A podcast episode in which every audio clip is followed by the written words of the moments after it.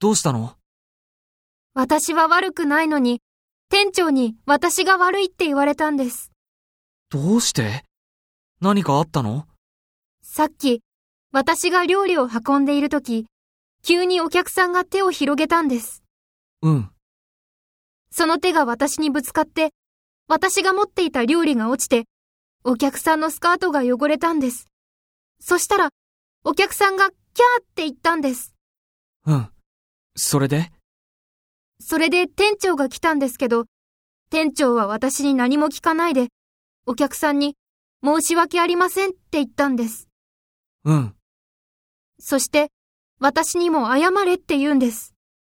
うーん。でも、私は悪くないんです。それなのに、謝れって言われたんです。うん。お客さんだからね。ひどいです。